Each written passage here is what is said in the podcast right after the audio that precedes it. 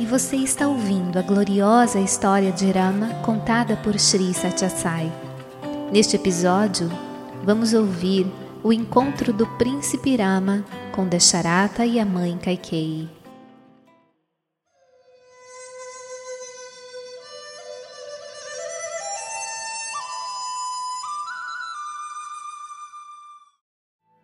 A carruagem entrou nos terrenos do palácio de Dasharata, que tinha o nome de Vardhamana, e era tão imponente quanto o próprio Monte Kailasa, e passou por três pátios guardados por vigilantes arqueiros. Rama desceu do veículo e atravessou mais dois pátios a pé. No caminho disse aos companheiros e até mesmo a Lakshmana que ficassem para trás, pois sabia o que estava prestes a acontecer. Apesar disso, agia como um mortal, tão naturalmente quanto qualquer um que se encontrasse nas mesmas circunstâncias. Finalmente, penetrou nos aposentos das rainhas e no lugar onde Dasharata estava caído sobre a cama. Sem nenhuma preocupação com o decoro, o imperador tinha o cabelo desgrenhado e usava as roupas do dia anterior. Rama ficou atônito com o espetáculo. Kaikei estava de pé ao lado da cama.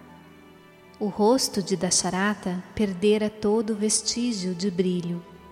Entre lamentos e gemidos, levantou a cabeça e o seu olhar pousou em Rama. A sua língua não conseguia pronunciar o que ansiava por dizer. Lágrimas escorriam-lhe dos olhos. Embora tentasse falar, não emitia nenhum som.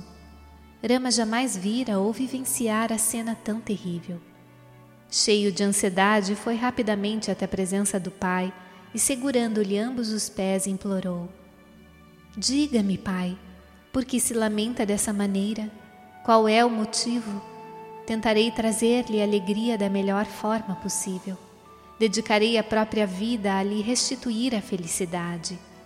Conte-me o que provocou essa tristeza, não chore. Dasharata exclamou: Rama, e prorrompeu novamente em lágrimas, incapaz de continuar.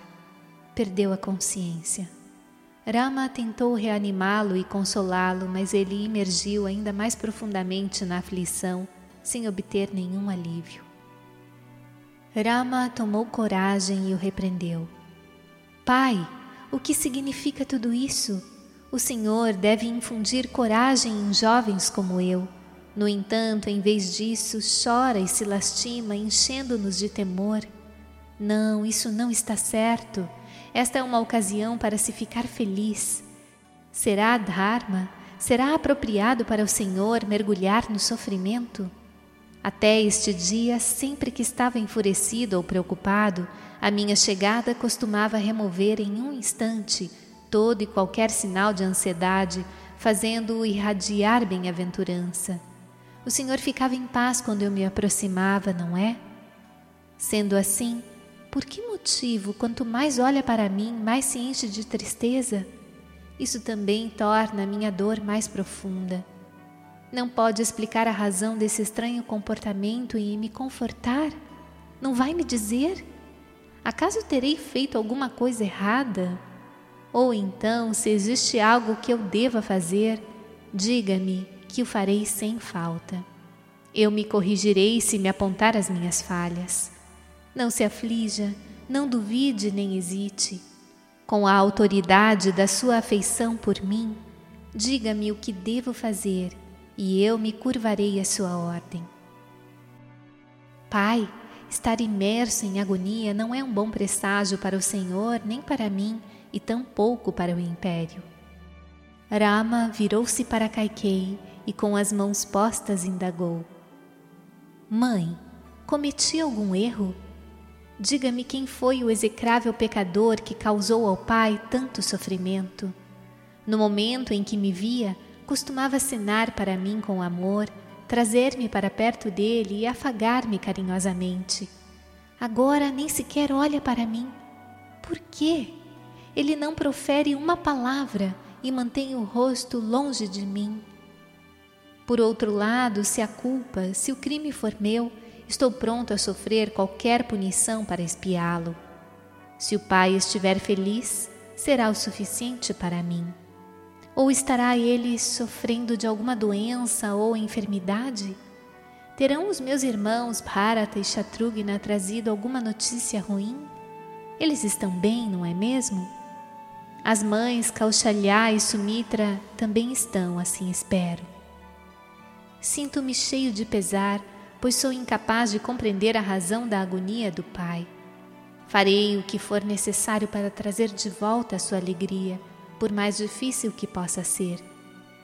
Por mais dolorosa que seja a sua ordem, eu a cumprirei na íntegra, com toda a lealdade e de cabeça baixa.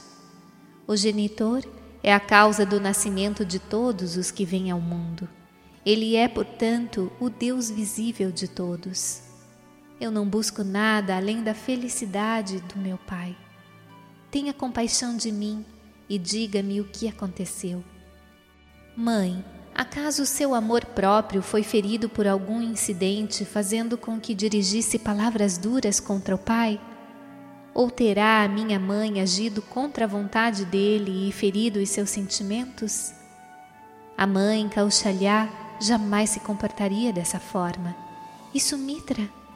Estou ainda mais seguro a seu respeito, ela não agiria assim de modo algum. E o pai certamente não se lamentaria de maneira tão dolorosa, mesmo se qualquer uma delas se comportasse tão tolamente. Deve haver alguma razão muito séria para a difícil situação em que se encontra.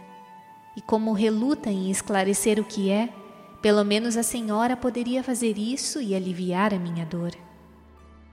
Olhando para Arama, que lhe suplicava de maneira tão comovente, Kaikei abandonou todo o senso de piedade e moderação, toda a consideração para com o marido que poderia mergulhar em desgraça ainda mais profunda quando ouvisse as suas palavras pronunciadas com um absoluto desprezo pelas calamidades que certamente acarretariam. Não parou sequer para se perguntar se poderia pronunciá-las ou se seria melhor que não o fizesse não discerniu entre o presente fugaz e o futuro próximo, ignorou as demandas do amor e descartou a própria dignidade inata e a sua condição de mãe. Rama, escute, disse a rainha. Anos atrás, durante a batalha entre deuses e demônios, o seu pai foi ferido por flechas demoníacas e padeceu dores insuportáveis. Cuidei dele e lhe restituí a saúde e a felicidade.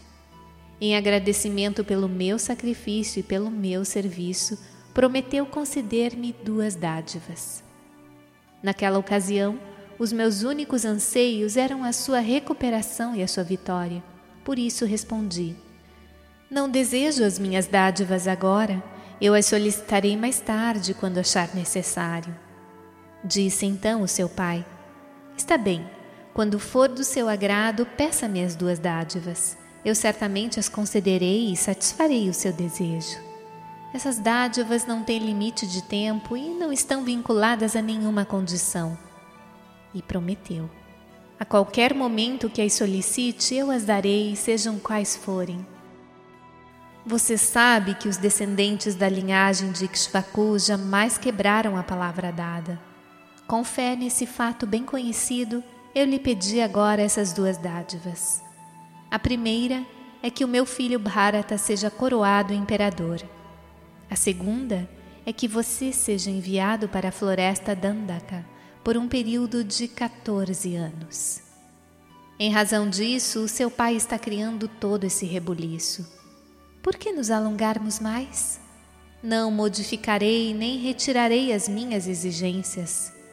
Se o seu pai for um adepto da verdade, e se você deseja provar que também é um adepto da verdade, terá que ir neste exato momento para a floresta, trajando pele de cervo e com os cabelos enrolados no alto da cabeça, e residir lá durante 14 anos.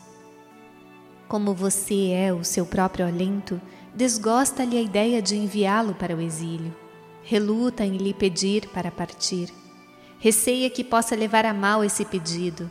Essa é a razão do seu sofrimento. Rama, nenhuma outra calamidade ou dilúvio aconteceu. Não faz sentido exagerar esse assunto de menor importância e achar que uma catástrofe do tamanho de uma montanha desabou sobre as nossas cabeças. Rama, o pai só poderá ser salvo do pecado de quebrar a palavra dada quando a sua própria imagem, o filho, resolver cumprir a promessa que ele falha em cumprir. Mas se ao contrário, ambos negligenciarem a promessa, quem a fez e o seu filho, então o pai terá que enfrentar a sentença da perdição eterna. Você não desconhece isso.